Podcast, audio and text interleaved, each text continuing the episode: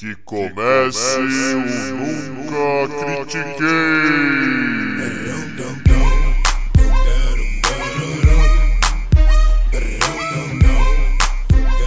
Boa noite, bom dia, boa tarde. Bem-vindo a mais um episódio do podcast esportivo embaçado, não jornalístico e zoeiro, eu nunca critiquei, que agora está no Spotify, galera, é isso aí. Vocês podem procurar a gente no Spotify, nunca critiquei podcast, vai aparecer a gente.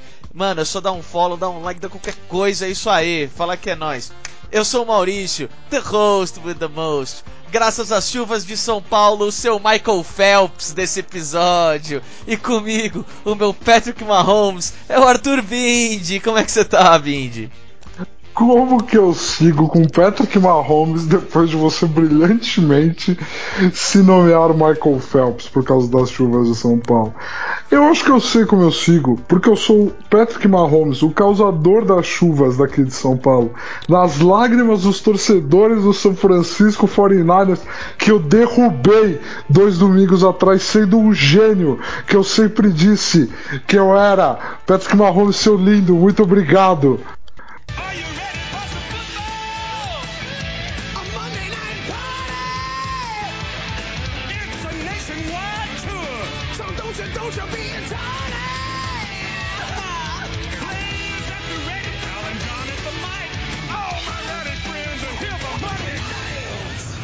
Essa emoção a mais aí do nosso amigo é porque em um é, Instagram, story do Instagram, você podia ver ele nervoso, olhando para baixo, olhando para a mesa, sem comer o, o, o, aperitivo, sem beber a bebida.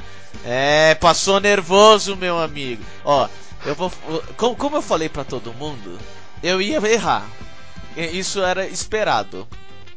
Porém, foi muito mais perto do que você imaginava, vai falar sério. Foi, foi muito mais perto. Vamos lá, galera, vamos falar do Super Bowl de duas semanas atrás.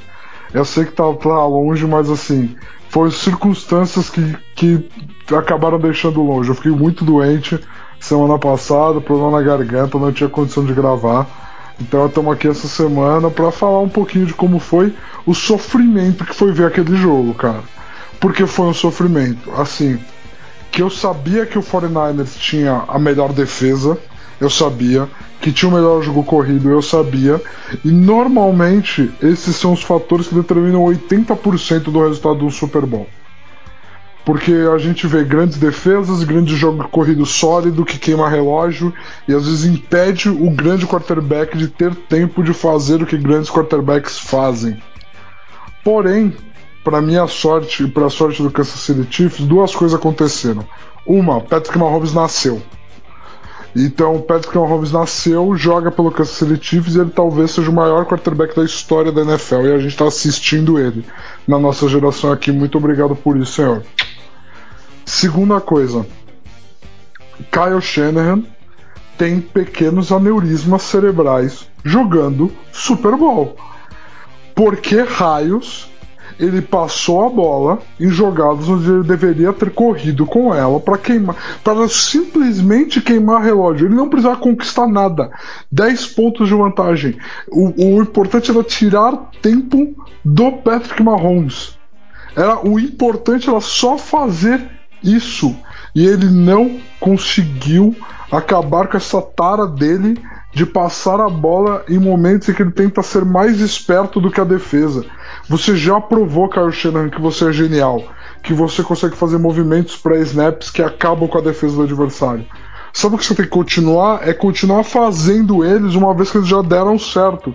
E não tentar surpreender do tipo, eles acham que eu vou ser genial de um lado, eu vou ser mais genial ainda, eu vou contra-atacar o contra-ataque deles. Não, você é burro burro, porque você deu a bola na mão de um quarterback que é limitado. Senhoras e senhores, Jimmy Garoppolo é limitado. Vocês cansaram de ouvir aqui e vão continuar ouvindo enquanto ouvirem a gente. Tá? Então, assim, Kyle Shanahan fez isso e aí a gente teve a oportunidade de assistir Patrick Mahomes, cara. O que esse rapaz arranjou, terceira para 15, terceira para 15, ele ir na sideline, ele escolher a jogada e ele tomando o teco conseguiu botar uma bola 50 jardas no ar, no colo do seu recebedor. Que jogador, que jogador é Patrick Mahomes, cara? Eu não consigo explicar. o melhor quarterback ganhou, o quarterback que merecia ganhou. Eu tô tão feliz que eu. Ah, por favor, vai você, Maurício. Ó, pra, pra começo de conversa, eu falei que o Garoppolo ia fazer uma interceptação e eu considero que ele teve um jogo de uma interceptação. Porque. Ah, Ah, Para. cara, no final, no final, ou você arrisca ou você morre. Então, tipo, a segunda interceptação foi. Ah, foi whatever.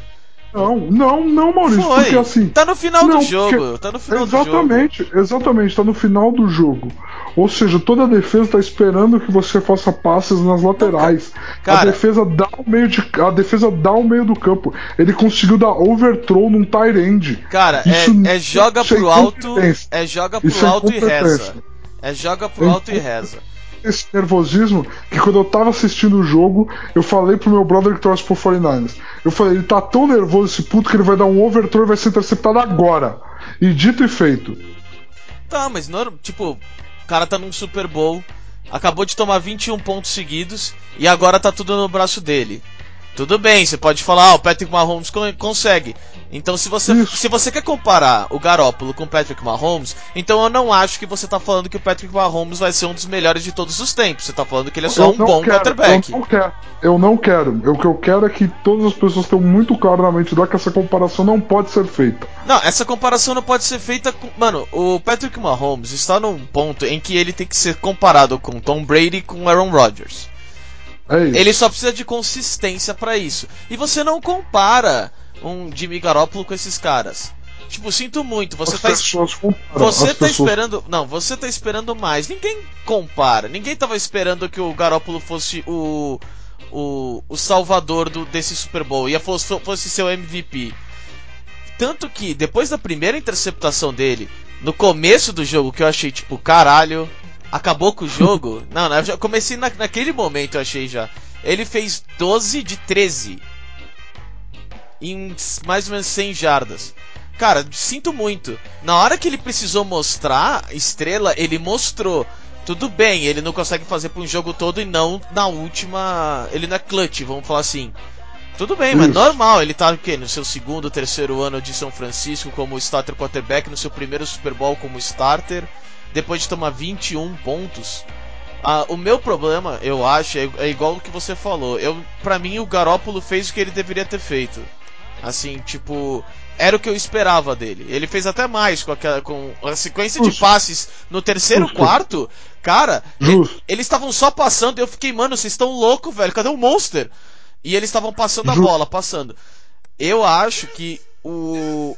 O Kyle. O Shanahan. É o Kyle Shanahan, certo? O, o técnico. Isso. É o cara. Isso. Ele. Não confunda com o pai dele, o Mike. É, isso, exatamente, é. O, o Kyle Shanahan, eu concordo contigo. Na- teve muitos momentos do jogo que eu fiquei, cara, cadê aquela corrida pela lateral que tava ganhando 4, 5 jardas? Tempo todo. Cadê, cadê essa corrida, velho? O cara tava batendo na, na parede, batendo na parede, batendo na parede. E eu fiquei, mano, não é possível, velho. Tipo. Eu, eu não tô entendendo o que tá acontecendo. Até que o Kansas City começou a controlar o jogo e fez 21. É, eu acho que sim. O- o- a maior culpa vai do Kyle Shanahan.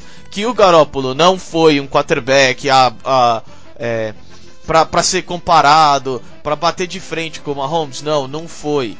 Tudo bem. Tipo que o, o Richard Sherman foi muito tímido e várias jogadas foram nas costas dele, também aconteceu. Que o Monster não teve, os, na minha opinião, ele não teve o número de, de carries necessárias para dominar o jogo, também não teve. Mas, cara, pra mim o técnico é o cara que tá tem mão em todos esses problemas, entendeu? Tipo, você pode falar que um jogador, puta, teve quatro interceptações, aí, tipo, o, o- o técnico não tem muito o que fazer. Mas quando, tipo, um quarterback até produziu um pouco mais do que esperado, mas, tipo, chegou no ponto que ele não tem a qualidade necessária que você precisa no final. O running back também, você não aproveitou o melhor que ele estava dando. O, a defesa também, pra mim, o dedo do técnico fala nisso tudo. E, mano, ele é um técnico muito jovem. Muito jovem. Eu acredito que ele vai ser um puta, puta técnico no futuro. Eu acho que o São Francisco deve voltar pro Super Bowl, se não no ano que vem, daqui a dois anos. Porque, mano, é um puta time. Um puta time. E o técnico é sensacional. Só que faltou aquela experiência para ele, faltou aquele, aquele sofrimento, sabe, do que o Andy Reid já teve. Que o Andy Reid não só já teve, como só teve em 14, 15 tentativas. Uhum. E eu acho que essa foi a grande diferença. Para mim, o ponto que vale mesmo é, não, é, não, não é focado, por exemplo, ah, o Jimmy Garoppolo. Não, pode manter o Jimmy Garoppolo, cara, não tem problema. Mantém o resto, que o Garoppolo é, é o necessário para você. Mas faltou o técnico ter um pouco mais de, de experiência, um pouco mais de, de culhão, na minha opinião. E, oh, e rapidão, rapidão, antes de eu, de eu passar. Patrick Mahomes é um monstro, cara. Ele é gênio. Vamos falar é sério. Oh, o, ca... o jeito que esse cara pega um quarto quarto num Super Bowl, jovem do jeito que ele é, e fala: Demorou. Vamos lá, eu tomei várias porradas, eu já saí mancando, eu já saí com o braço esquerdo um pouco caído por causa de uma porrada, e eu vou dominar esse jogo. Ô, oh, você é louco. Ó, oh, esse moleque. Caralho, o Bears deixou passar, hein? Cara, é, é, é isso, é assim. Ele era um diamante bruto bruto saindo da universidade. A real é que assim, a gente não saberia o que ele poderia ser de verdade. Se ele, ele foi lapidado pelo Andy Reid, ele ficou um ano na reserva. Ele, mas o que esse rapaz faz, o que ele tem de resiliência mental, o que ele tem de calma, inteligência para enxergar o jogo, ele ainda está aprendendo vários aspectos do jogo. Mas o talento natural dele natural de fazer leituras, de fazer lançamentos. Tem jogadas no playbook do Chiefs que só existem porque é ele que tá lá, sabe? É, é algo. É assim. Tem gente que tá falando que assim, ele tá redefinindo a NFL no protótipo de quarterback. Não tá. Não tá porque iguais a ele não vão existir em larga escala para você estar tá definindo um novo protótipo. É esse que é o ponto. Você tá, tá definindo um novo desejo. está definindo uma nova utopia. É tipo, é tipo você tá definindo, tipo, ah, não é um Cristiano Ronaldo, mas é bem, é bem perto disso, é o que dá para ter. Entendeu? Não tem todas as armas, mas é isso. O, o Patrick Mahomes tem todas as armas. Ele corre quando ele precisa correr, ele corre de forma inteligente. Ele passa com maestria, com o deslocamento do peso dele, com a troca de passada dele, cara, não, não, não dá pra falar mais. Não dá pra falar mais. Foi uma partida incrível, foi excelente para compensar o péssimo Super Bowl do ano passado entre Patriots e Rams. Que jogo horroroso. Não foi um jogo defensivo, foi só um jogo horroroso. Entendeu? Esse jogo que a gente viu teve defesa, teve defesa jogando em alto nível defesa para nos quarterbacks e não, não só times jogando mal, que era o que estava acontecendo no Super Bowl do ano passado. Eu, eu, cara, desse jogo eu só tenho para falar que assim, ainda bem que o maior quarterback venceu, porque ele permite que a história seja justa nesse nível. Agora Patrick Mahomes já tem um Super Bowl e agora tudo que ele vai buscar é Agora ele só vai aumentar o legado dele. Ele só vai aumentar o legado dele. Eu, eu acho merda que o Patrick Mahomes tenha ganhado, que o melhor quarterback tenha ganhado, porque nós perdemos um ótimo 30 por 30 sobre as inúmeras derrotas do Patrick Mahomes até ele se tornar o maior de todos os tempos, tá ligado? É, e não, ele já ganhou agora. Então é isso aí. 30 por 30 agora, de como ele é o primeiro quarterback com menos de 25 anos a ganhar o MVP, o Super Bowl e o MVP do Super Bowl. Cara, para ele participar 30 por 30, ele tem que ter um, um, um pai ausente, ele tem que ter um, um, tio abusivo. Não, não, você tem que, você tem que chorar primeiro para depois ficar feliz, entendeu? Por isso. Mas bola, bola lá, vamos, vamos passar pro próximo assunto. Traz a vinheta do basquete aí, meu amigo. Toca.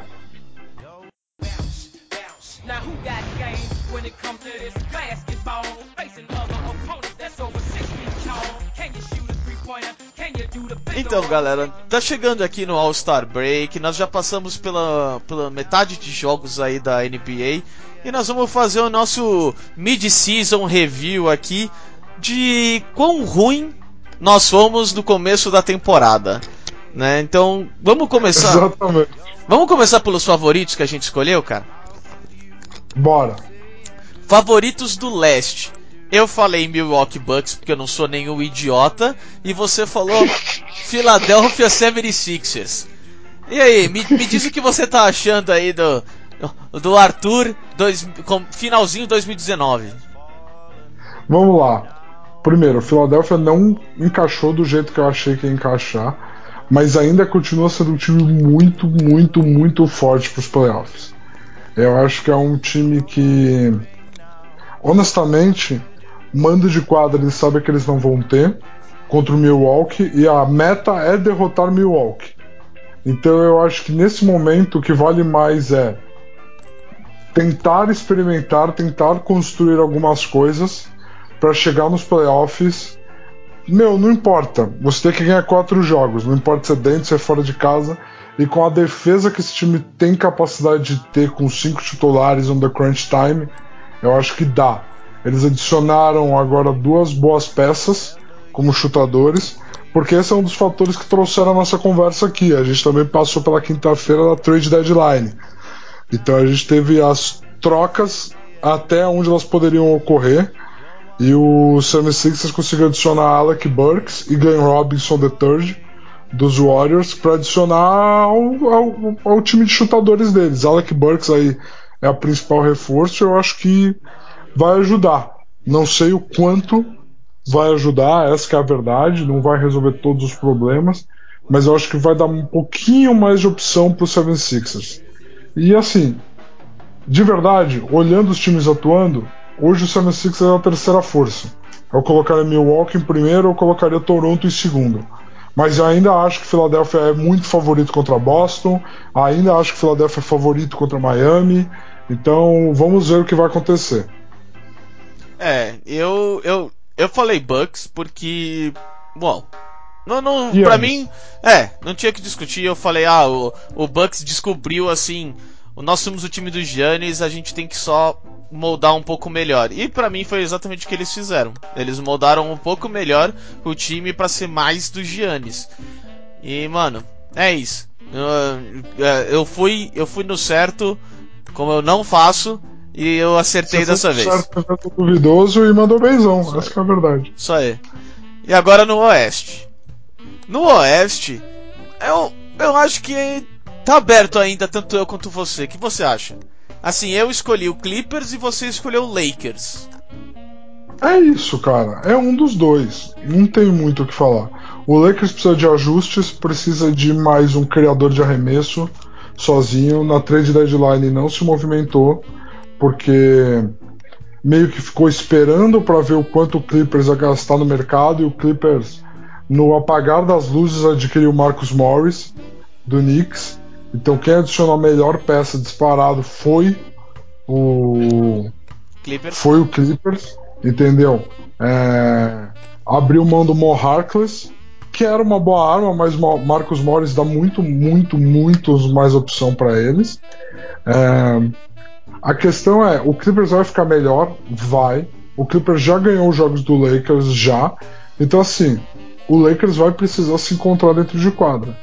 E a real é que no episódio que a gente fez aqui sobre o Kobe Bryant, eu falei uma coisa que para mim eu acho que eu tô errado no, no prognóstico que eu fiz, mas não no que eu disse. Que o Lakers ia entrar em dois modos. Um, um de dois modos. Um, ou ele ia não perder a todo custo por causa do Kobe Bryant, ou ele entra no modo onde vencer talvez não importe tanto, porque tá todo mundo muito doído. E assistindo o Lakers jogar, cara, e o fato do Lakers não ter feito nenhuma troca agora, e eu sinto que muito é para não mexer com a química do vestiário, porque todos os insiders de Los Angeles, todos os jornalistas grandes americanos falam que o vestiário de Los Angeles é muito bom, funciona muito bem, entendeu? A exceção do Kuzma, que é um cara mais jovem, mais festeiro, e ele não tem tanta gente assim com ele ao lado dele no elenco. Mas o, os veteranos entendem que ele é assim, ele vai ser assim, não tem outro jeito. É... tirando o Kuzma, eu falo assim, todo mundo se dá super bem, então eles não queriam mexer com essa química, mexer com essa questão emocional. Então acho que justamente por causa disso, eu não sei se esse Lakers está com essa vontade de ganhar esse sangue no olho que o time do Clippers, pelo fato de Kawhi Leonard e Paul George já não nessa, mas na próxima free agency já poderem ser agentes livres, estão. O Clippers é tudo ou nada esse ano, muito mais esse ano do que ano que vem, inclusive.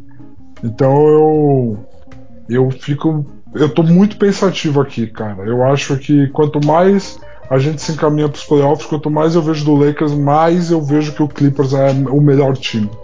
No caso, o Lakers, eu acho muito provável, se eles perderem, a gente vai ver o, o, o LeBron encarnando a Mamba Mentality, sabe? A outra é eles ganhando. É, eu acho que o Lakers vai ser um osso duro de roer, porque mesmo perdendo por 30, perdendo por 40, os caras vão olhar, vão olhar pro, pro dourado e pro, pro roxo e vão falar, mano, a gente não pode não dar o sangue. A gente pode perder por 50? Pode, mas a gente tem que dar o nosso sangue aqui. E eu acho que talvez foi até por isso que, que eles não mexeram. Eu também acho que deviam ter mexido, mas não mexeram. Bom, o, o Clippers é um time que eu, eu ainda acho o, o, o grande favorito, porém o Clippers está no modo Raptors ano passado. A gente não sabe exatamente porque a gente não vê esse time jogar todos os jogos. O fato deles terem 16 derrotas nada mais é que o Kawhi joga 42 jogos a cada 81, vamos falar assim. É isso. Entendeu? Tipo, ele não quer jogar todos os jogos da temporada e, e é isso aí. Entendeu? E então fica um pouco difícil, fica um pouco complicado de você saber qual que é o limite, qual que é o, a dificuldade do time, se tem química, se não tem. Mas eu ainda acho grande favorito, ainda mais agora com o Marcus Morris, então é, é isso aí. Para mim, é, mantém o Clippers. É, é. O Clippers para mim passou à frente do, do Lakers. Então, passando para a próxima, vai ser o, o, time surpresa da temporada, né? Que eu marquei o New, o New Orleans Pelicans e você falou o Miami Heat. E a gente não precisa nem, nem falar quem tá mais, tá mais certo nisso aqui. Cara, é assim, você fez uma aposta no, no Pelicans muito baseado na sua própria aposta de novato do ano. Sim. Que era do Zion Williamson. Exatamente. Então, assim, você não fez uma aposta tão errada se você pegar os jogos do Zion depois ele voltar de lesão. Ele tá tendo um início muito bom na NBA. Um novato, ele tá tendo um início muito bom na NBA. Então, de verdade, assim, talvez, talvez você teria acertado na sua previsão. Porque o Pelicans ficar em sétimo do Oeste hoje seria, para mim, levaria mais surpresa do que o do que o Miami que hoje está em quarto do Leste. Mas a verdade é que o Miami, cara, para mim era o time que estava muito bem estruturado. Eu sou muito fã do Jimmy Butler, todo mundo aqui sabe. Então, eu comprei a camiseta dele do Miami, inclusive. Eu tinha muita crença de que com a liderança do Jimmy Butler e com a capacidade de treinamento do Eric Spoelstra, esse time só tinha a crescer. E a gente viu o pulo de produtividade do Ban Adebayo, que virou All-Star pela primeira vez na sua carreira. É... E cara, para falar do Miami, a gente tem que falar da trade deadline que eles tiveram agora, cara. Com certeza. Não tem como. O Miami conseguiu pular na frente de muitos, muitos, muitos favoritos por André Godala e conseguiu trazer o ala veterano campeão para o seu elenco. Na troca, Miami mandou Dion Waiters, que não fazia nada além de ganhar salário, James Johnson, que poderia fazer alguma coisa, mas é muito, muito, muito inconsistente, ganhava muito. E mandou Justice Winslow, que é um tremendo jogador, mas vivia machucado, por André Godala. Solomon Hill, que vai vir para ganhar uma bica, mas não é lá essas coisas. E Jay Crowder, cara, que quem acompanha os últimos anos da NBA sabe o quão sólido você ter o Jay Crowder no seu elenco. Ele é um jogador que defensivamente ele vai bem, Ofensivamente, ele guarda as bolinhas de três dele parado, não compromete. É um jogador que adiciona minutos preciosíssimos vindo do banco. É... cara, eu não tenho o que falar. Assim, Miami pegou um elenco que vinha produzindo acima do esperado, adicionou a experiência do Igodala, adicionou a capacidade do Jay Crowder em cima de três jogadores que honestamente não eram um fator. Então, assim, você pegou um time e você só subiu a régua dele, sem abrir mão de nada. É brilhante, é brilhante. O que Pat Riley fez foi brilhante. É sério, Pat Riley, ele ele é o cara com as conexões mais incríveis que existem na NBA. As pessoas atendem uma ligação dele diferente, as pessoas fazem negócios com ele de forma diferente. É impressionante o que esse cara consegue fazer com algumas ligações, aonde outros GMs têm que abrir mão de picks. Ele na conversa, no... eu tenho certeza que na ligação dele com o Memphis, ele falou: manda o Iguodala pra gente, ele não vai ficar no Oeste. Vocês estão tentando ir pros playoffs, ele não vai roubar vitórias de vocês, ele não vai atrapalhar vocês. Se vocês forem pros playoffs, vocês não vão enfrentar ele nos playoffs. Manda ele aqui pro Leste. Eu tenho certeza que todo esse papo de, do pé do ouvido para ganhar a pessoa querida no bar, ele fez. Ele fez e levou. E levou o André Godala. Então, assim, tudo isso é mérito demais. É, é Miami, velho. Ele, certeza, ele falou, cara, quando você vier aqui pra jogar em Miami, amigão, a cidade é sua, velho. É sua. Ah, sim, mas assim, você convenceu o Memphis trocar. Não, Convenceu não. o Igodala, a parte fácil. Não, não, não, não é o Igodala que eu tô falando. Ele tá falando isso pro owner, cara. ele tá falando pro ah. GM, ele tá falando, amigão, na hora que vocês vierem jogar aqui, é Miami, velho. Aqui é a cidade de ah, vocês, meus amigos. Nós só vamos no lugar mais lindo do mundo. Vocês vão passar a semana inteira aqui, ó, de grata, de grata. Entendeu? Não, assim, eu realmente esperava que o Pelicans estivesse melhor, até porque por causa do Zion. Porém, não, o, o Zion é. Então a gente vai chegar e vai falar dele porque eu escolhi ele como Rookie of the Year. Mas é, não, não dá porque o Pelicans. É, pode, pode, a gente pode considerar uma surpresa ele não tá tão ruim sem o Zion e tá bem com o Zion. É, tão bem com o Zion. Mas por causa desse tempo que o Zion ficou machucado, não dá para falar que é, olha o, o, Pelicans é a surpresa. Não, nem de perto comparado não, com não o dá. Miami. Não, não, não dá, não dá, não dá. O Pelicans ele poderia ter rendido mais. Assim, o Lonzo Ball fez uma temporada incrível de melhora, mas não fez tudo aquilo que poderia. Incrível mais ou em compensação, em compensação, o arremesso de três dele, o que melhorou, enfim. O Drew Holiday, esse daí fez uma temporada, tá fazendo uma temporada muito nas coxas. Derek Favors muito nas coxas. É, quem surgiu e manteve o Pelicans relevante enquanto o Zion não tava lá foi o Brandon Ingram, cara o Brandon Ingram virou All-Star no Pelicans. Então, assim, bom para quem gostava dele no Lakers e apostava nele e acreditava no talento dele, porque agora em outro ambiente ali no Pelicans ele tá brilhando. O que esse rapaz está jogando é uma sacanagem. Ele joga muita, muita, muita bola. Muita bola. E agora adicionando o Zion, vai ter que ver o entrosamento deles. Mas é como se disse, o Zion não é o rookie do ano, nem tem como ser, tendo perdido metade da temporada. E porque o rookie do ano é um cara que está levando a franquia que tinha muito menos peças do que o Pelicans a brigar pros playoffs. Que é o Jamoran, né, Maurício? É, isso aí. O, o Zion, talvez ele tivesse uma chance caso ele tivesse jogado a temporada toda. Mas ele ficou tanto Sim. tempo fora que, na minha opinião, ele não. É, é, o pessoal ficou, ah, se ele é, acertar 80%, fizer 30%. Não, gente, é muito, é muito tempo fora. Ele não, ele não pode participar mais da conversa. Entendeu? Não tem como ele participar da conversa. O Jamoran realmente já ganhou e destruiu o, o, o Rookie of the Year desse ano. É dele, entendeu?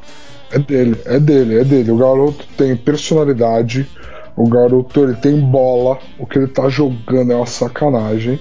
E assim, nessa questão da personalidade, eu quero até tocar num negócio maravilhoso que foi a treta entre Memphis e Warriors por causa do Godala na semana da, da final de trocas, né? Que o que aconteceu? Nosso querido Dylan Brooks, jogador do Memphis Grizzlies, um dos garotos, do Memphis foi perguntado em quadra, né? Sobre depois que o Grizzlies venceu o Detroit, ele foi perguntado o que, que ele estava esperando da trade deadline, se o Memphis ia se reforçar e tal. E ele respondeu que um cara que não faz parte do nosso time não quer estar no nosso time, eu mal posso esperar até a gente encontrar uma maneira de trocá-lo e enfrentá-lo, pra gente mostrar para ele do que, que o Memphis Basketball é feito. Cara, isso acalanta meu coração. Isso chama-se personalidade. Cara, eu acho isso tão maravilhoso. Você tem um vestiário só de jovens que vieram para a liga juntos, estão conhecendo a liga juntos, crescendo juntos. Cara, desculpa, Memphis não é uma cidade que vai atrair free agents. Ela precisa que esses garotos gostem de vestir aquela camisa. E aí você já tem esse tipo de personalidade, esse tipo de, de atitude. Ah, eu amo, eu amo, é o caminho certo. E aí o que acontece? Isso aí, Dylan Brooks está falando do Igodala, que para quem não sabe, antes de ser trocado para o Miami, se recusou a entrar em quadra pelo Memphis. Porque ele está em contrato expirante, ele falou: não, não quero, não quero, me dá o buyout. Eu quero ir para um outro time, quero ir para um time que vai competir. E o Memphis falou: não vou te dar o buyout, eu vou te trocar e ele não jogou. E ele não jogou até agora, ocupou um tremendo espaço na folha salarial e não jogou e não ajudou os garotos e não treinava junto com eles, entendeu? E aí o que aconteceu? O nosso querido Curry resolveu comprar a briga do amiguinho, Igodala, que ele tantas vezes campeão com ele, e postou uma foto do Igodala com a taça da NBA e o título de MVP das finais, de quando eles ganharam do Cavs a primeira vez. E aí o que, que o Jamoran fez? Foi postar uma foto do Duran com o título de MVP dos dois últimos títulos que o Warriors ganhou. Falando, dizendo assim, quem ganhou seus últimos títulos foi Kevin Durant. Cara, eu amo essas tretas. Os dois estarem na mesma conferência, eles vão se enfrentar muito ao longo da carreira. É, assim, esporte precisa desse nível de rivalidade, desse nível de competição, que não envolva agressão, que não envolva violência, que não envolva racismo, que não envolva nada preconceituoso, que fique no âmbito da provocação para um jogador tirar o melhor do outro, ou até tirar o pior, arrancar uma péssima atuação porque o cara não tá com a cabeça no jogo. Eu quero isso o tempo todo. Eu amei essa atitude desses garotos. Ah, e teve também um momento que o. É, eu, você vai lembrar o defensor, eu não lembro agora mas não chegou perto do Jamoran, ele foi, botou uma de três assim de longe, acertou, ele falou: "Mano, tell this motherfucker who I am". Tipo, você é louco, velho. O maluco é um Hulk, tá batendo no peito assim, logo de cara. Te falo que era o defensor, era James Harden. É, exatamente. Não, não tinha defensor. Pode crer. É, não tinha defensor. Mas realmente foi o que aconteceu. O James Harden pagou o arremesso dele, ele meteu a bola e voltou pra defesa gritando: Tell the motherfucker about me. Cara, isso é muito bom. Isso é muito bom. Beleza, ele é um garoto, beleza, ele não conquistou nada ainda. Mas o ponto é: você tem que ter personalidade. Você tem que querer vencer sabe? É, são esses momentos em que, cara, você vê os jogadores que eles estão num, num nível mental, cara, é assim, eu vou contar. É, porque o que eu tô falando, para quem me conhece, deve estar tá pensando, seu desgraçado, esse é o Kobe Bryant, você odeia o Kobe Bryant. Por que, que você tá falando agora? Porque assim, eu vou explicar pra vocês o momento, os dois momentos da minha vida em que eu vi que o LeBron James era um ser humano imparável. Foi jogo 6 contra o Boston, ele pelo Miami, na segunda temporada dele pelo Miami, Boston liderando 3-2 em Boston. E ele, e ele mete 45 pontos naquele jogo, imparável, e ele dá uma enterrada em cima do Jason Terry, que ele toma uma técnica pelo jeito que ele olha pro Jason Terry depois de dar a enterrada. De tão. Ei, isso foi a mais, isso está a mais. E assim. E jogo 6 das finais contra o Warriors, aquele ganha. Aqui, os Cavaliers ganham dos Warriors. O jogo na Oracle Arena. Não, na Oracle Arena não, desculpa. Lá no Kill, lá, na, lá em Cleveland. Ele dá um toco no Curry, que o Curry tenta subir para uma bandeja, meio que cavando uma falta de uma forma meio patética. em cima do LeBron. E o LeBron dá um toco nele e olha para ele e fala para ele do tipo: Você queria mesmo fazer essa bola em mim? E cara, é algo tão não característico dele fazer isso que quando ele faz, você olha, quando o jogador faz, quando o jogador tá nesse nível mental de olhar pro outro e falar, velho, você é ridículo, você não vai ganhar de mim. É, é algo tão poderoso, é como se esse cara acendesse. E o Kobe tinha isso dentro dele, era o fascínio que as pessoas tinham por ele, era o que o Jordan tinha dentro dele. O Jordan dentro de quadra era imparável quando ele começava a falar. Todo mundo vai dizer que não tem trash talker maior na história da NBA do que o Jordan. Ele, fala, ele fazia questão de falar. Ah, cara, quem que é mais do que ele? Larry Bird. Tá, tudo bem, mas o Bird ele, o Bird ele fazia com classe, né? O Bird ele não ofendia. O Bird ele falava, vou guardar, hein? E guardava. Não, Né? Jordan ofendia, o Kobe ofendia eles. You're trash! You're trash! Shoot it! Shoot it! E É um nível de provocação que, cara, não. Não tem. O Bird não tinha tanto isso. O Bird preferia dar uma cotovelada a ficar gastando tempo falando besteira. ah, você é louco. Se era pra sair, saia na mão. Se era pra sair na mão, saia na mão aquele time. Era outra época. Cara, o, o, Bur- o Bird, ele. ele ah, va- vamos fazer um pequeno segue rapidinho, galera. O Bird, Bora. no. No co- contest de três pontos, lá no 3 Point Contest, que ele não foi. Que, que ele não foi, o cara ganhou lá do. Dos Bulls e falou: É, o Larry Bird sabe onde me procurar. Aí o pessoal foi perguntar: Ó, ele falou, aí ele falou: É, eu sei sim. No banco dos Bulls. Oh, mano, sem maldade, velho. O cara nem tava jogando, nem tava participando. E, e, mano, você falou assim: Ó, tá, chega. É, a gente não vai fazer mais reportagem nesse cara porque. É, deixa quieto. Ninguém quer escutar ele. Eu não quero escutar ele. Mano, e ele não fez nada. E ele não precisou fazer nada. Ele não precisou fazer um arremesso. Não, sim. O Bird tinha também a parte dele. Cara, é, é lógico. O que é aquele, aquela disputa de três pontos do All-Star Weekend, em que ele precisava matar a última bola para ganhar, arremessa e sai comemorando antes da bola cair. É, é. Sim, realmente. já sai com a mão É, assim, ó, do tipo, acabou, galera, valeu. E ele precisava acertar aquela bola, ele não tinha ganho. É, é- é, Ele, tipo, ele, realmente. ele tava um atrás, aquela bola valia dois. E aí ele Isso. soltou e já fez assim, ó, isso aí, acabou, vambora. Babaca. Ah, e o, cara. E o outro é, conteste de três pontos também, que ele chega assim, tá todo mundo se arrumando ele. E aí? Quem aí vai brigar pelo segundo? Ô, velho, mas É. nem começou, é só festa. Ó, para, não. Mas vamos. Vamos continuar. Mas é, essas são as coisas que fazem a gente gostar de basquete e a gente tentar. E a gente pirar do jeito que a gente pira. Essa que é a certeza, Com verdade. certeza. E, e, e falando nesse tipo de. nesses jogadores, vamos falar da decepção do ano. Que eu coloquei o Golden State Warriors e você colocou o Sacramento Kings. E eu, eu quero começar primeiro, porque assim, por mais que eu coloquei o Warriors e o Warriors está em último, tem, tem, um, tem um caviar muito grande nessa coisa aí. O Stephen Curry machucou e tá fora pro resto da temporada. Provavelmente vai pegar um bom pique, porque já não interessa mais pro Golden State Warriors esse ano. Que ele machucou, Sim. machucou real, sim, mas que ele vai ficar o resto da temporada fora é, é, é um problema no draft que a gente tem que acertar. Porém, É. é, por mais que ele esteja em último, tem esse caviar aí do, do Stephen Curry que eu não posso colocar como uma decepção, eu não posso colocar uma lesão como uma decepção. Que, por exemplo, o Draymond Green está se mostrando uma decepção ao jogador que ele quer ser pago, talvez, mas não cai no time todo, entendeu? A gente já sabia que sem o Clay Thompson ia ser um pouco mais difícil, sem o Steph, o Steph Curry com certeza ia ser impossível.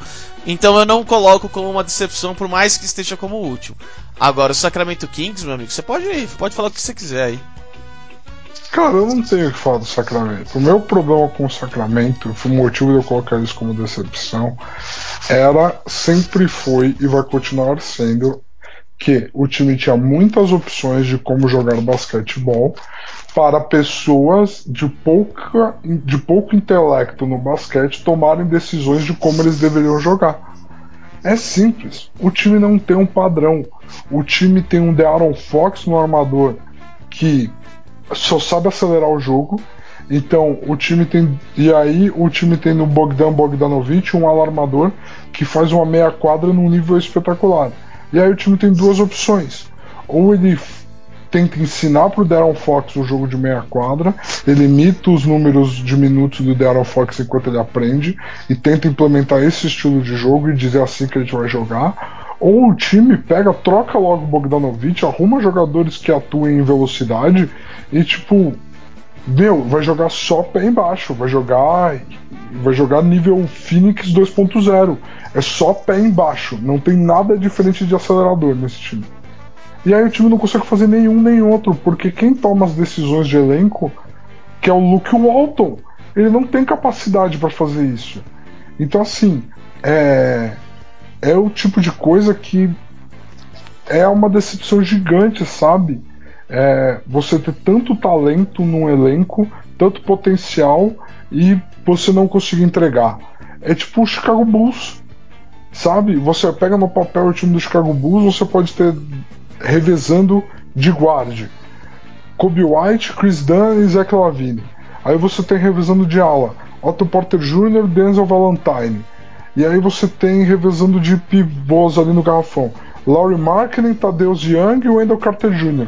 No leste, com um técnico decente, dá essa mão no técnico do Nets, põe o uniforme do Nets que esse time chega nos playoffs. Essa é a verdade. Então, assim, essas decepções incomodam muito. O time do Warriors, o time do Warriors contratou um monte de gente catado ali, uns quitandeiros que vendia coisa na frente do estádio. O estádio estava lá fazendo obra, eles pegaram os caras que estavam em forma, era alto e botaram o uniforme dos Warriors. É ridículo. É ridículo. O cunhado do Curry tá jogando. Ele tem o pior aproveitamento em duas zonas diferentes da NBA. Ele é o pior em duas zonas diferentes. Ele não consegue arremessar mal de um lugar só. Ele tem que arremessar calma, mal de vários. Calma, calma. Não, não, não, é vergonhoso calma. você ir pra final cinco anos seguidos e você se prestar a montar um elenco desse. Com uma arena nova. Calma. É uma total falta de respeito que, meu Deus do céu. Calma, calma, Enfim, mas o Warriors disso tudo acabou sendo que ri por último.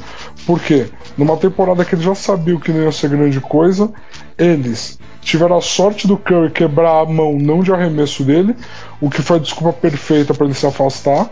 O Draymond Green conseguiu tirar um, aninho sabático, onde ele só engordou um pouco, não tá jogando nada, entendeu?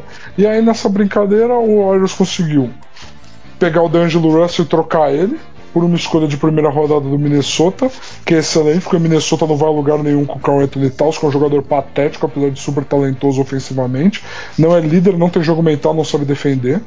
Aí você tem. Você conseguiu várias escolhas de segunda rodada por seus reservas aleatórios, Alec Burks, Glenn Robinson terceiro, Willie Kallenstein. Então assim, o Warriors conseguiu montar um capital de draft que não tinha, e conseguiu adquirir Andrew Wiggins, que como quarta opção ofensiva, sem atrapalhar ninguém, se reclamar, acordando num horário decente de ser humano e indo dormir num horário decente de ser humano, senão o Draymond Green dá uma surra nele. Se ele fizer tudo isso, o Warriors já entra como um dos favoritos no ano que vem, top 3 favoritos no ano que vem, com Curry, Thompson, Wiggins, Draymond Green e pivô aleatório. Com certeza. É, eu só acho o, o Draymond Green aí que você fala, depende. É, eu acho ele tipo. Ele, ele é como se fosse um catalisador. Se as coisas estão bem, ele vai ajudar muito ao time se unir e fazer as coisas ficarem ainda melhor. Mas, mano, se tá Isso. ruim como tá agora, ele é o catalisador para deixar infinitamente pior. Ele foi gasolina, que foi a treta dele com o Duran no passado, né? Que foi aquela treta maravilhosa que o que o Duran perguntou pro Green por que, que o Green não passou a bola, o Green respondeu para ele: por que, que você não fala pra gente o que você vai fazer nesse verão? É, então é, é, é exatamente isso. É, é, um jogador que, é, para mim, daria um podcast inteiro. Eu não gosto nem um pouco dele, Sim. nunca gostei. Eu acho ele maníaco maravilhoso. Não, ele é horrível. Vamos pular, vamos pular, vamos falar do MVP. MVP então, quem que você escolheu? Cara, é, MVP eu tinha escolhido Don Tite, obviamente, coração falando bem alto, e você tinha escolhido LeBron. Olha, a gente tava perto. A gente não pode, é, a gente não pode falar que não. Perto. Entendeu? Não, a gente estava muito perto. Se ao invés do Don Tite ter machucado, o Giannis tivesse machucado, o Don Tite poderia. É, o Don Tite poderia estar tá brigando ali. Sabe, o LeBron, se não tivesse um Anthony Davis. É que isso, o meu problema com o LeBron é bem esse. É tipo, mano, ele tem um outro cara que tá na briga do MVP. Então ele não consegue ganhar. Entendeu? Tipo, quando você tem um cara Anthony Davis no seu time, é muito difícil você falar, não, eu sou MVP. Tipo, não, calma, cara, vai com calma. Você tem um cara que é MVP também no, no, no seu time. Então, pra mim, um mata o outro, entendeu? Nessa corrida. Eu entendi o que você está falando, mas assim, lógico, aí a gente entra no campo de estatísticas avançadas no basquete, mas assim, todas as formações do Lakers que incluem o LeBron têm performance positiva em quadra. Todas as formações do Lakers que não incluem o LeBron têm desempenho negativo em quadra. É assustador, cara. Você bota o LeBron e qualquer combinação de outros quatro jogadores, ele fica com plus-minus positivo. Você tira o LeBron e você coloca Anthony Davis com qualquer combinação de, de quatro jogadores do Lakers, ele fica com plus-minus negativo. Então, assim, o LeBron é concorrente ao MVP, sim, top 3. Mas a gente não. A verdade é essa: a gente se acostumou e a gente não estava preparado para outro ano incrível de Yannis, até Tocumpo. Ah, eu tava. O que ele tá fazendo. Cara, eu não tava. Eu não tava. Eu achei que as defesas iam estar mais preparadas. Eu achei que os sistemas iam estar mais prontos. O que ele tá fazendo é uma sacanagem, cara. Ó, no começo, no, na nossa preview, eu falei, eu, quando eu escolhi o Bucks, eu falei o novo LeBron. E eu, eu mantenho a minha análise do Giannis. Ele é o novo LeBron. Você fala, ah, mas ele é muito limitado como jogador, só que ele não precisa aumentar o seu arsenal. O LeBron, depois, no Ele final. Tá tá? Ele tá chutando Não. 4 bolas de 3 por jogo. É, não, mas tipo, é- isso é tímido até. Só que assim, o LeBron era o mesmo estilo, ele tipo passou muito muito tempo tacando tijolo como bola de três. Porque ele não precisava Nossa. jogar bola de três. E eu acho o Giannis é um jogador extremamente parecido nesse, nesse quesito de tipo, mano, ele é foda pra caralho. E ele não precisa, é, é, tipo, que, por exemplo, que nem o Lonzo Ball. O Lonzo Ball é completamente necessário aquele, aquele chute de três. O Giannis é completamente tipo, tá, se você quiser fazer isso no seu tempo livre, fica à vontade, vai ser tipo incrivelmente maravilhoso. Mas ele não precisa, ele consegue tipo carregar o time e ser campeão sem isso. Entendeu? Por isso que eu chamo ele, por exemplo, de um, o, o, o novo LeBron que eu falei da, na, na outra. É do tipo, mano, ele é esse cara, ele tem o, o core dele é tão foda, tão foda, tão foda, que ele vai estar nessa discussão pelo resto da carreira dele, cara. Concordo, concordo, concordo. O Yannis é inacreditável. O Yannis é inacreditável. Mas to- Ele é uma. com certeza, mas a gente sabe que o MVP desse ano com certeza é o Don Tite. Só pelo, pelos Ah. poucos minutos que ele teve, to- foi foi uma alegria no coração de todo mundo na NBA, todo mundo sabe, é isso aí. Não ligo mesmo, eu tô com a camiseta dele agora. É isso aí, caralho, é isso aí, Don Tite, porra, bom. Então, vamos pro sexto homem. É, o sexto homem foi. o- Eu tinha escolhido o Kuzma, saindo como sexto homem do. do, do Lakers. Do É, e você foi mais pro, pro tradicional. Pro Lou Williams, sabe? Pro. Porque, gente, p- pelo, pelo comum, vamos falar assim. Porque você até falou, você não estava esperando que eu falasse Kyle Kuzma. Você ficou tipo, nossa, eu Sim. achei que o Kyle Kuzma era titular. É. Cara, é assim, você acertou que o Caio Kuzma viria do banco, mas inviável. Não tem como ele competir a sexto homem do ano. Os sextos homens do ano esse ano estão concorrendo fortemente. É Lou Williams, obviamente, Obviamente. temporada, outra temporada inacreditável dele. Mas, cara, Derrick Rose no Detroit Pistons de sexto homem do ano seria muito justo. Ainda mais agora que o Detroit trocou o André Drummond por um pacote de bala, Jujuba e uma segunda rodada pro Cleveland Cavaliers de forma inexplicável. Ninguém entendeu essa troca do Detroit Pistons. O André Drummond saiu de lá muito machucado, então é Derrick Rose e Derrick Rose, entendeu? Ele não tem ninguém. E cara, é. Se você não fa- E o Dennis Schroeder. É. Dennis Schroeder do Oklahoma City Não, é Thunder. o que eu ia falar. Pra mim, quem, quem tem que ganhar É. esse ano é o, é o Schroeder. É o Schroeder. Pra mim é o Schroeder também. O, o Oklahoma City Thunder, a gente passou pelas surpresas falando como a gente errou, porque a verdade é que a- o grande acerto seria se qualquer um de nós dois tivesse colocado o Oklahoma City Thunder. Ninguém, ninguém, ninguém pode olhar na nossa cara e falar que o Oklahoma estaria tão bem que nem o Oklahoma tá nesse momento. O Oklahoma parecia um time que era uma vitrine, vários jogadores prontos para serem trocados. No fim das contas, o Oklahoma não trocou nenhum, montou um time que joga muito bem junto e, cara, vai para os playoffs, tá dentro já.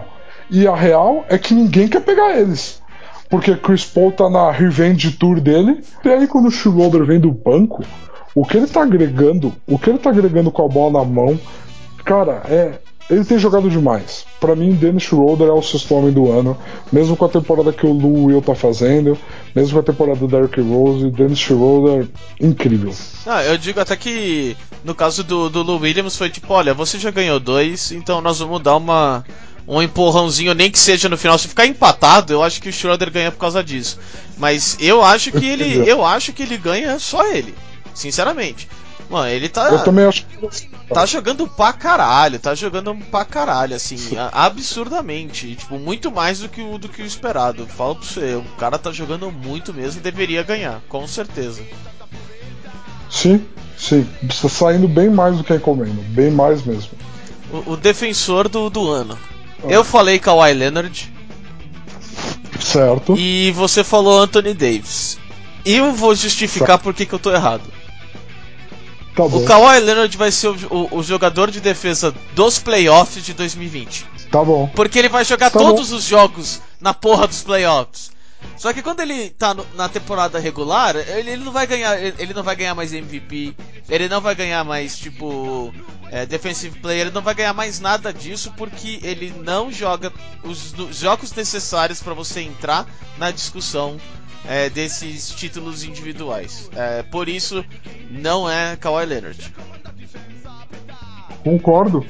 Concordo. Eu talvez entraria no argumento que Kawhi poderia não ser titular do All-Star Game, por causa de tantos jogos que ele não joga. Eu até talvez entraria nesse debate, mas não vou entrar. E cara, por mais que eu tenha gostado da temporada defensiva do Anthony Davis, aliás, da temporada defensiva do Lakers, e quando o Lakers liga a defesa é um negócio impressionante. Cara, faltou respeito aqui da minha parte de não colocar Rudy Gobert. E o que Rudy Gobert vem jogando, cara, ele tem que ser de novo. Ele já é duas vezes jogador defensivo do ano. E, cara, ele tem que ser a terceira. Ele é um monstro defendendo. Cara, as técnicas que ele tem, o como ele ataca o guarde, fintando o guarde, obrigando o guarde a fazer um passe. Ele joga muito, muito, muito, muito. É raro você ter um jogador que tem tanto talento defensivo que nem o Gobert tem, com tantas armas defensivas. Normalmente o jogador defensivo ele é mais do estilo Kawhi Leonard, no sentido de põe no um contra um você não consegue passar por ele, né? Normalmente é esse o nosso conceito defensivo do ano. E o Gobert ele é um cara que assim, ele é o sistema defensivo do Utah. Tudo gira ao redor dele. Tudo gira ao redor dele e ele faz. E aí é onde entra o mérito dele o, o Gobert faz o ataque girar para evitar ele. É inacreditável. Ele é, um, ele é o melhor jogador de defesa da liga. Não tem o que falar. É, eu concordo. Eu, eu, eu só gostaria de colocar um asterisco, na minha opinião, okay. pro Jimmy Butler. A gente já teve até, até essa conversa. É, não são algo que os números mostram e não é algo tão, tão, tão na cara assim quanto o Gobert. Na minha opinião, o Gobert é muito mais franco atirador para ganhar, com certeza. Mas eu quero colocar um asterisco pro, pro Jimmy Butler, que sinceramente tá jogando pra caralho na defesa. Muito mesmo. Por mais que nem sempre é, vai. A gente vai notar isso. Sim. Ele é o cara desse um contra um. Ele é esse o cara old school do tipo, me dá o melhor jogador adversário, eu vou pegar ele toda a posse defensiva. Entendeu? E tipo, ele é grandioso nisso. É que aí os números não ajudam, porque aí a defesa faz bloqueios, a defesa evita ele. No caso, ele é mais reativo do que ativo. E aí esse tipo de. não, não ajuda os números dele, não ajuda essa situação. Méritos ao Butler, porque ele traz uma energia defensiva pro time do Miami ele grita com todo mundo, todo mundo sempre troca, todo mundo sempre se posiciona. E agora que o Igodala lá então, uh, essa defesa do Miami tem tudo para ser cascuda demais nos playoffs. Com certeza. E indo para nossa última categoria, o Most Improved Player do ano, que nós dois colocamos como Loso Ball. E, senhor, estávamos enganados. Cara, a gente errou pela campanha do Pelicans, porque ele evoluiu mesmo. Ah, ele em si, ele em si evoluiu. Ele em si evoluiu e evoluiu bem. Eu concordo contigo Essa que ele evoluiu sim, mas ele não. Por exemplo, é, quem você acha que vai ganhar o Most Improved? Vamos lá. Cara, o Most Improved tem algumas opções. Eu assim, tenho uma. No primeiro, ó, no primeiro terço da temporada, você tinha Devontae Graham do Charlotte Hornets, que era um moleque que não era nada, e ele virou um mini Kemba Walker por três meses. Foi algo insano de se assistir por dois meses, vai. Você teve Malcolm Brogdon, que num Pacers sem Oladipo todo mundo achou que ia penar para ganhar jogos, e ele botou o time nas costas. E para mim ele deveria ser All-Star no leste. Você tem Brandon Ingram, que saiu de jogador chutado de Los Angeles All-Star no, no New Orleans Pelicans. Mas, cara, para mim, quem poderia ganhar Most Improved Player back-to-back chama-se Pascal Siakam. Aê! Você tá comigo, cara! Não acredito! Cara. Nossa, eu tava só aguardando. Mano, sem maldade. Ó, eu, agora, agora deixa eu falar rapidão. Porque eu, eu, eu, achei que você não ia falar o nome dele, eu ia chegar com tudo. Mas, mano, o Toronto, ano passado, foi campeão e tinha o, o na minha opinião, um dos melhores o melhor jogador da NBA, dos dois lados da quadra, o Kawhi Leonard. Mano, e ele saiu, saiu de graça. Então você pensa, mano, agora esse time já era. Agora, tipo, o Toronto é melhor explodir, começar a fazer troca, começar do zero. Mano, o Pascal Siakam chega e fala: Não, pera aí, eu vou entrar na discussão para MVP esse ano. E eu vou deixar o Toronto como contender. Ó, oh, você é louco, velho. O que ele tá jogando? Nossa senhora. O que ele tá jogando, o que não era esperado dele ainda por cima. Entendeu? Não é que ele tá jogando Sim. pra caralho a gente esperar. Não. Ninguém esperava esse cara ser, tipo, entrar em algum momento pra discussão de MVP. Ele tá jogando pra caralho, pra caralho. Ele se tornou a super estrela do Toronto que eles acharam que não tinham mais, que tinha ido embora. Sim. Sim, o, o Siakam, ele foi de Most Improved Player no passado, ou seja, ele era um role player, ele era, sei lá, num, todo mundo falava que num dia bom dele ele era o terceiro, the third wing, né? Do, do um Big Three do Toronto, que era Kyle Lowry, Kawhi Leonard e ele. Uhum. E agora ele é o claro número um, o time joga ao redor dele, ele tá tentando bolas e arremessos aonde ele vai pro drible sozinho, que, que era coisa que ele não fazia no passado, ele vai pro um contra um, ele tá adicionando step back no game, no jogo dele. É assim, parabéns, é inacreditável o quanto esse cara evoluiu. Se você sai de terceira opção do time campeão para concorrente ao MVP, você tem condição de concorrer ao Most Improved Player. É simples assim. Você tem, normalmente é um prêmio que é dado a jogadores que eles ficam numa régua mais abaixo no sentido de, de importância dentro do elenco. Você dar Most Improved Player para um cara concorrendo ao MVP seria uma primeira vez que eu acho que a liga não vai fazer. Eu acho que a liga vai olhar pra, com outros olhos para um Devontae Graham. Eu acho que a liga vai olhar com outros olhos para o próprio Brandon Ingram, que eu disse, mas eu mas eu poderia dar pro Pascal Siakam com tranquilidade esse Nossa, prêmio. eu também daria com tranquilidade para ele esse prêmio, tipo, mais do que merecido. Eu também acho que exatamente como você falou, a liga não ela não olha desta forma pro pro Most Improved Player. É, eu acho que ele fez mais do que merecido pelo quanto a diferença, sabe, do, do jogo dele é, e da estrela dele, ele merece esse prêmio. Sem dúvida, ele merece. Então, assim, revisamos tudo que a gente tinha para revisar da, do, do, das bobagens que a gente falou de preview de temporada. Entendeu? E a verdade é que a gente manteve muitos dos nossos palpites, muitos dos times que a gente apostou, estão nenhum deles está deixando a gente na mão. Essa é a verdade. E quem a gente achou que ia decepcionar, tá. Decepcionou conforme esperado.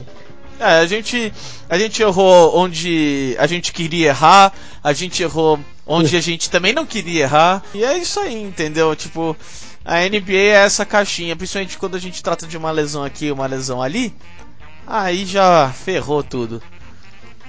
É, lesões, lesões mudam tudo. Por exemplo, essa própria narrativa do Siakam, concorrendo a MVP, a lesão que ele sofreu jogou muito contra ele, né?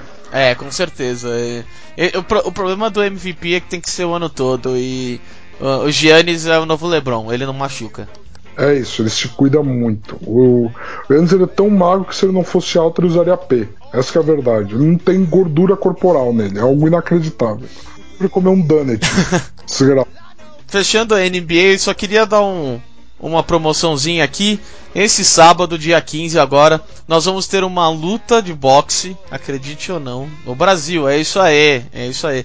Felipe Moledas uh. contra Fernando Cruel, lá na Uni Santana. Galera, essa luta vai pelos títulos Continental das Américas da, pela ABF, o Sul-Americano pela WBC e o Intercontinental da UBO e o Campeonato Brasileiro, o Conselho Nacional de Boxe aqui, sabe, do, dos welterweights. Então. Ou seja, é cinto em cima de cinto em cima de cinto. Entendeu? Então, galera, é, vamos lá, vamos assistir. É 20 reais a entrada.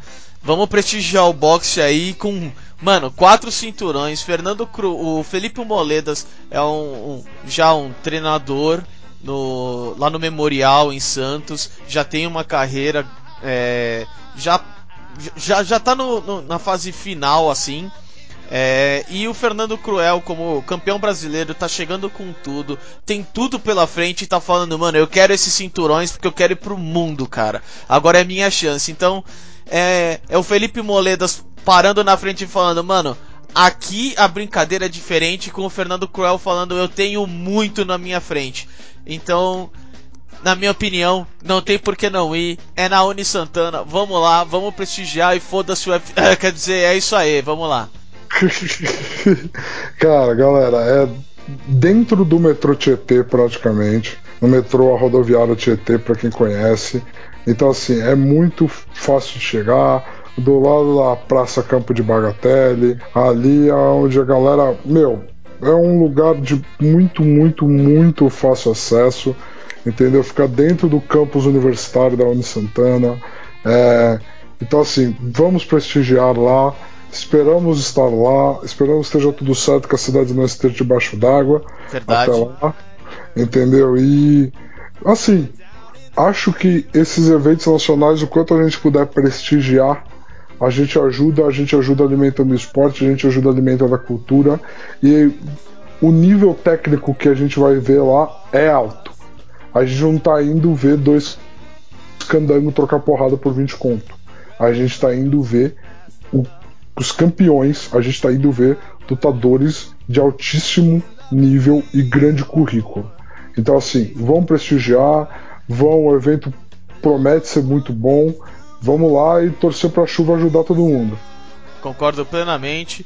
Arthur, é, muito obrigado aí pelo por vir aqui revisar aí os nossos errinhos, entendeu? Acompanhar, ficar feliz ou triste com o São Francisco, fazer o que, né? A vida, a gente já sabia. Mas muito obrigado, cara, como sempre. É, cuidado aí no, na hora de sair de casa de manhã por causa da chuva. Pode deixar, meu velho. Vou tomar todo cuidado, vou, vou prestar atenção em tudo. Pode ficar tranquilo. É nóis, meu velho. Muito obrigado por esse episódio, viu? Cara, um abraço. Abraço.